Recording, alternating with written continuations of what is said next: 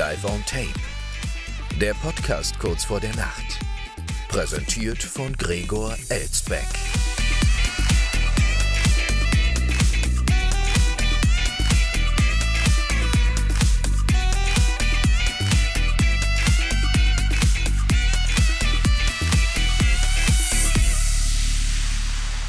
Schon wieder 23 Uhr, meine Damen und Herren, und damit herzlich willkommen zur Wochenmitte, wie immer live aufgezeichnet aus einer noblen Wiesbadener Altbauvilla.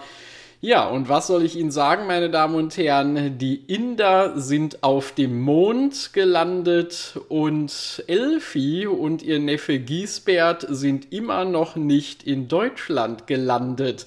Und genau das ist der Grund, wieso wir in dieser Woche nach Ende der Sommerpause noch nichts von Elfi gehört haben. Und jetzt fragen Sie sich natürlich, woher weiß er das denn? Tja, was glauben Sie, wer mir heute geschrieben hat? Der Giesbert, meine Damen und Herren. Zum ersten Mal habe ich eine Nachricht von Elfis Neffe Giesbert erhalten. Der schreibt hier nämlich eine kurze E-Mail und zwar lautet die wie folgt. Hi Gregor, meine Tante kann dir nicht schreiben, weil wir immer noch bei den Tommys sind. Haben spontan eine Woche verlängert, weil es hier echt cool ist. Tantchen hat keinen Laptop und kein Smartphone, aber wir hören jeden Abend auf meinem Handy dein Podcast. Mega Staffelstart. Komm Samstag zurück, dann wirst du nächste Woche von Elfi hören. Gruß Giesbert. Ja, wunderbar. Danke, Giesbert. Das freut mich ja, dass du hier sozusagen dein Tantchen vertrittst, aber bitte sei doch nicht so umgangssprachlich, da wird sie sicherlich mit dir schimpfen, wenn sie das hier hört im Nachgang, ja, oder heute Abend, wenn ihr diese Folge hört. Man sagt doch nicht, wir sind bei den Tommys, ja, ist doch längst überholt. Wir sind bei den Engländern, bei den Briten oder wie auch immer, ja, bei den Tommys. Also bitte, Giesbert, ja. So geht es hier nicht. Aber vielleicht schenkst du ja deinem Tantchen mal zu ihrem nächsten Wiegenfest ein Smartphone. Eventuell kann sie ja damit umgehen, könnte ich mir so vorstellen. Dann kann sie auch schöne Hundefotos machen von ihrem Königspudel Bertram oder so. also es kann nicht schaden. Ja, aber ich wünsche euch dann noch einen schönen Resturlaub bis Samstag und bin mal gespannt, was Elfi dann nächste Woche so schreibt. Jetzt wissen wir wenigstens, woran es gelegen hat, äh, dass wir diese Woche noch nichts von ihr hörten. Äh, so. Und äh, wo wir gerade schon so halb noch beim Thema Reisen und Urlaub sind mit Mondlandung äh, und dem britischen Exkurs von Elfi und Giesbert, äh, kommen wir doch mal gleich zu den Bahamas in unserer ersten Meldung des Tages, meine Damen und Herren. Denn da hat ein äh, gestrandeter Mensch auf einer einsamen Insel, die es durchaus noch äh, im Archipel der Bahamas gibt, jetzt äh, mittels Großbuchstaben seine eigene Rettung vorangetrieben. Was tun, wenn man auf einer einsamen Insel strandet? Großbuchstaben helfen, wie jetzt ein Fall aus der Karibik zeigt, berichten heute mehrere Medien.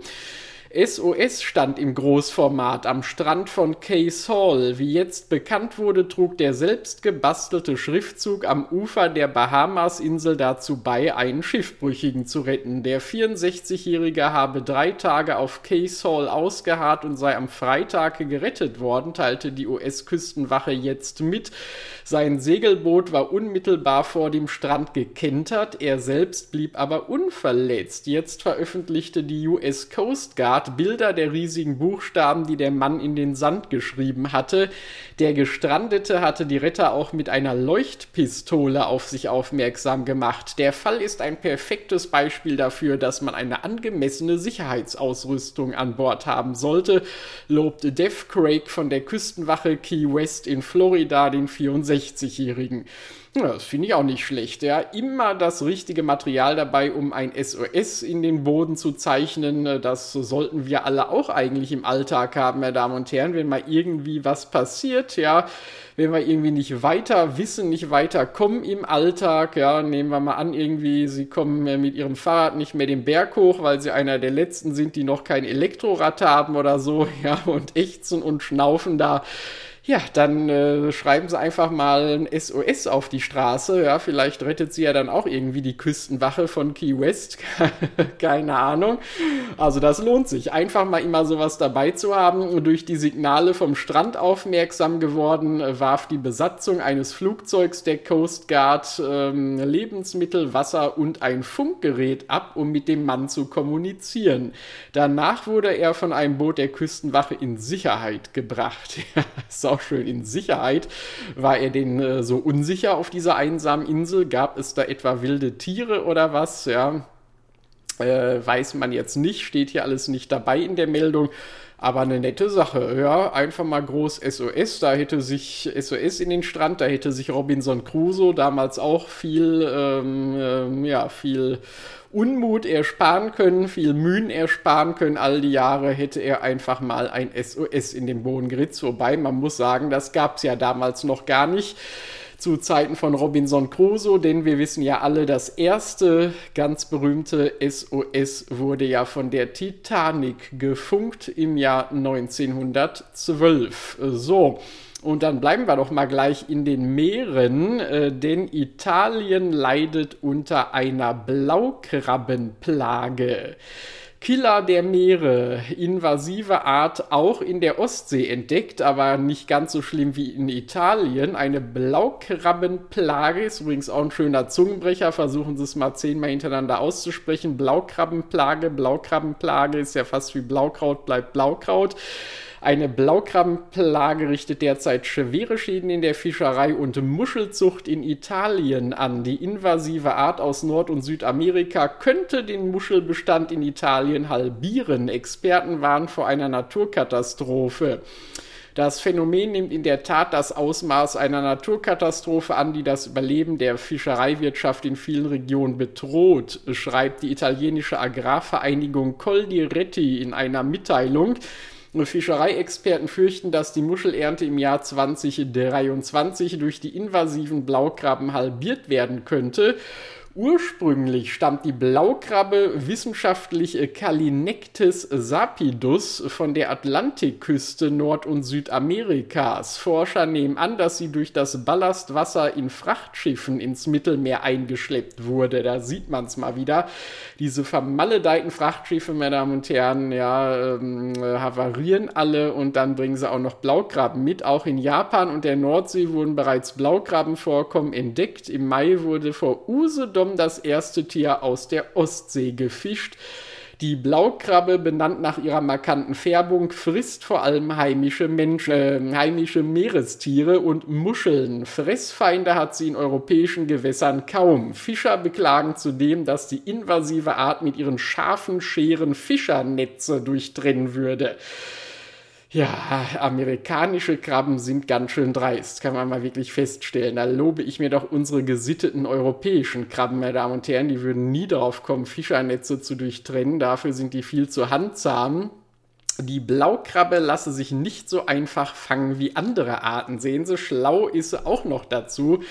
Ist aber unglaublich. Wobei ich muss mal sagen, wenn wir jetzt mal in die Politik gehen und da rein denken, irgendwie so, ja, so scharfzüngige ähm, Blaukrabben, die sich schwer einfangen lassen, bilden die nicht gerade im deutschen Parteiensystem die zweitstärkste Kraft? Ich weiß, ich weiß es nicht. Äh, in Italien ist die Adriaküste stark betroffen, ebenso der Nordosten nahe Venedig, wo sich die Blaukrabben aufgrund der lagunartigen Lage schnell vermehren können. Fischer und Politiker in Italien nennen die Blaukrabben bereits Killer der Meere. Mit einem millionenschweren Programm will Italien die Ausbreitung jetzt bekämpfen fragt sich nur, woher Italien so viele Millionen überhaupt haben will. Vielleicht mal wieder aus irgendeinem EU-Rettungsfonds, ja, ähm, äh, Save the Blaukrabbe oder was, beziehungsweise die selber soll ja nicht gesaved werden, sondern angegangen werden. Also ich weiß es nicht. Vielleicht setzt Ulla von der Leyen da mal irgendein Rettungspaket auf und wir sind da auch gar nicht mehr weit entfernt von Italiens Ministerpräsidentin Giorgia Meloni, denn, wie wir hier weiterlesen, sollen die Blaugraben künftig auf die Speisekarte italienischer Restaurants kommen. Da sind die Italiener mal wieder erfindungsreich. Italiens Landwirtschaftsminister Francesco Lollobrigida, der nicht etwa mit Gina Lollobrigida, der Schauspielerin, verwandt ist, sondern Schwager von Ministerpräsidentin Meloni ist, teilte auf Facebook ein Foto, das ihn mit Meloni vor einem Teller voller Blaukrabben zeigt. In Griechenland und den USA werden die Krabben bereits seit längerem als Speise angeboten und kann mir vorstellen, dass in Italien auf dem Teller dann neben der Blaukrabbe auch noch Meloni, äh, Melonen landen. Der Verband äh, Fada Gripesca sorgt sich unterdessen um die Muschelproduktion. Italien, einer der größten Muschelproduzenten der Welt, könnte durch die Blaukrabbe eine um bis zu 50 Prozent geringere Ernte einfahren. Beliebte Gerichte wie die Spaghetti alle Vongole, Spaghetti mit der Venusmuscheln, könnten in Zukunft weniger oft angeboten werden. Das das wäre aber auch wirklich schade, meine Damen und Herren. Wenn ich zum Italiener gehe, ist das eigentlich immer das Erste, was ich bestelle. Spaghetti alle Vongole, weil das so toll zusammenpasst, wenn man da so schlapprige Spaghetti hat und dann aber eine Muschel, die man erstmal öffnen muss, eine harte. Ja, das ist äh, eine wunderbare Ergänzung. Auf Usedom war Anfang Mai eine 20 cm lange Blaukrabbe aus der Ostsee gezogen worden. Meeresexperten sprachen von einer Sensation. Denn die erste Blaukrabbe in der Nordsee äh, war 1964 bei Cuxhaven nachgewiesen worden. Aber der, durch den Klimawandel breitet sich die invasive Art stark aus und wird zur Gefahr für heimische Ökosysteme. So, und jetzt die erste Blaukrabbe aus der Ostsee, damals die erste in der Nordsee. Ähm, ja, also wir werden auch langsam heimgesucht, meine Damen und Herren, von den Blaukrabben. Passen Sie bloß auf, was bei Ihnen zu Hause alles so in der Toilette angespült wird. Vielleicht kommen da auch noch Blaukrabben hoch und kneifen ihn in den Hintern von unten mit ihren scharfen Scheren. Man weiß es nicht. So, dann erstmal ein frisch gezapftes Schlückchen koffeinhaltige Apfelschorle zum Wohl. Hm. Hm. Könnte ich jetzt direkt noch einen, Text, äh, einen Teller Spaghetti alle Vongole äh, hinterher schieben. Und wir können auch mal gleich noch beim Essen bleiben, meine Damen und Herren. Denn Finanzminister Christian Lindner hat sich jetzt in einem Interview mit der Münchner Abendzeitung als Liebhaber von Biergärten und deftigem Essen geoutet. Ja, Sapperlott, wer hätte das gedacht? Ich bin ein großer Sauerkraut-Fan und die Beilage ist fast egal, wobei ich Nürnberger präferiere. Mein Gott, dass der Chrissy hier noch zum Menschenfresser wird, meine Damen und Herren. Nein, es sind keine Menschen aus Nürnberg gemeint, sondern Nürnberger Rostbratwürstchen.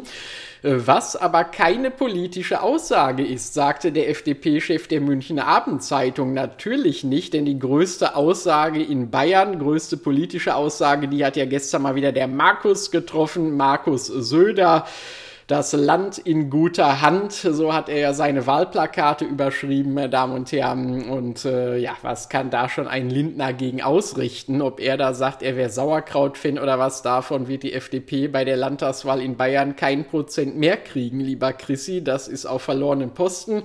Das kann ich dir aber auch gerne nochmal Mitte September persönlich ins Gesicht sagen, wenn wir uns hier bei deinem Besuch in Wiesbaden sehen.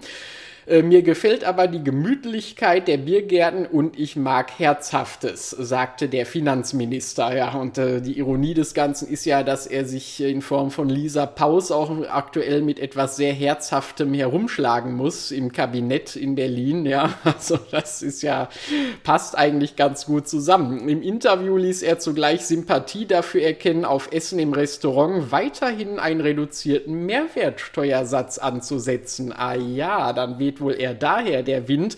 Letztlich müsse darüber aber der Bundestag als Haushaltsgesetzgeber entscheiden. Die Mehrwertsteuer auf Speisen in der Gastronomie war während Corona von 19 auf 7 Prozent gesenkt worden, angesichts der Energiekrise noch bis Ende 2023 verlängert worden. Nun droht die Regelung aber auszulaufen. Ich habe vielfach gesagt, dass ich Sympathie für eine Verlängerung habe, erklärte Lindner. Ja, da können wahrscheinlich die meisten Verbraucher dann auch noch mitgehen. Aber im Moment aufgrund der Inflation merkt man ja gar nichts davon, dass diese Mehrwertsteuer überhaupt gesenkt wurde, weil sie ja von der Inflation schon längst wieder aufgefressen worden ist. So.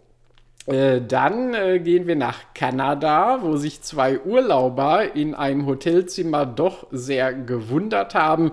Überschrift im Express lautete heute großes Missverständnis. Vater und Sohn buchen Hotelzimmer. Das ist aber noch nicht das Missverständnis gewesen, denn der Bindestrich sagt uns dann vor Ort, erleben sie eine Überraschung. Als die beiden Urlauber in dem Hotel in Kanada ankommen, ahnen sie erstmal nicht, was sie später im Zimmer erwarten würde. Doch doch eine besondere Bemerkung bei der Reservierung des Zimmers sorgte für eine riesige Überraschung, welche prompt in den sozialen Medien viral ging. Die Reise begann mit einer simplen Hotelbuchung im kanadischen Kindersley Quality Inn and Suits bei der ein Vater angab, dass sein Sohn ihn begleiten würde. Doch das Hotelteam hatte offensichtlich angenommen, dass Cole noch ein kleines Kind sei. In einem Video, das auf TikTok viral ging, hielt Cole die unerwartete Überraschung fest. In dem kurzen Clip ist zu sehen, wie eines der Betten im Zimmer mit Hilfe eines bunten Spannbettlakens in eine Art Festung verwandelt wurde. Eine herzliche Geste des Personals für die jungen Gäste des Hotels. Ein kleiner Teddybär, liebevoll aus Handtüchern geformt und eine Liste mit Regeln für die Festung zierten das Bett. Verteidige die Burg um jeden Preis. Es ist dein Zuhause, lautete eine der Anweisungen auf der Liste. Das wissen Kinder ja auch sonst nicht. Doch der TikToker ist kein kleines Kind mehr. Das wundert mich aber, sind nicht alle TikToker irgendwie noch Kinder geblieben. Und trotzdem brachte das verwandelte Bett Vater und Sohn unaufhörlich zum Lachen. Sogar ein paar Fotos in der bunten Festung zusammen mit dem Teddybären ließ sich Cole nicht nehmen. Die TikTok-Community war genauso begeistert von dieser Geste des Hotels es sammelten sich begeisterte Kommentare unter dem Video. Mein kleines Kind würde es total lieben. Bravo an das Hotel. Was für ein Unternehmen. Und so weiter und so fort. Ja, ist das denn nicht schön, meine Damen und Herren, was äh, für positive Gefühle so eine kleine Verwechslung äh, des Hotelpersonals auslösen kann. Da freuen sich selbst Erwachsene noch über so eine Spielburg. Äh, das ist doch nur wirklich ach, da wärmt es einem doch das Herz. Und ich glaube, am Ende hat das Hotel einfach nur seinen Namen sehr ernst genommen. Ja, ich sagte ja eben schon, es hieß Kindersley Quality Inn. Dass die da sehr an Kinder denken, ist ja dann nun auch irgendwie klar. So, jetzt brauche ich noch mal ein Schlückchen koffeinhaltige Apfelschorle. Prost. Mhm. Sehr gut. Und die letzte Meldung, die führt uns dann wiederum nach Frankreich weiße Raute auf blauem Grund. Dieses neue Schild reserviert in Frankreich eine Spur für bestimmte Autofahrer. Ein neues Verkehrszeichen führt in Frankreich zu einiger Verwirrung. Die weiße Raute auf blauem Grund wurde zunächst in einigen Städten getestet, bevor sie nun im ganzen Land aufgestellt werden soll. Dabei ist das Schild noch längst nicht jedem Autofahrer geläufig.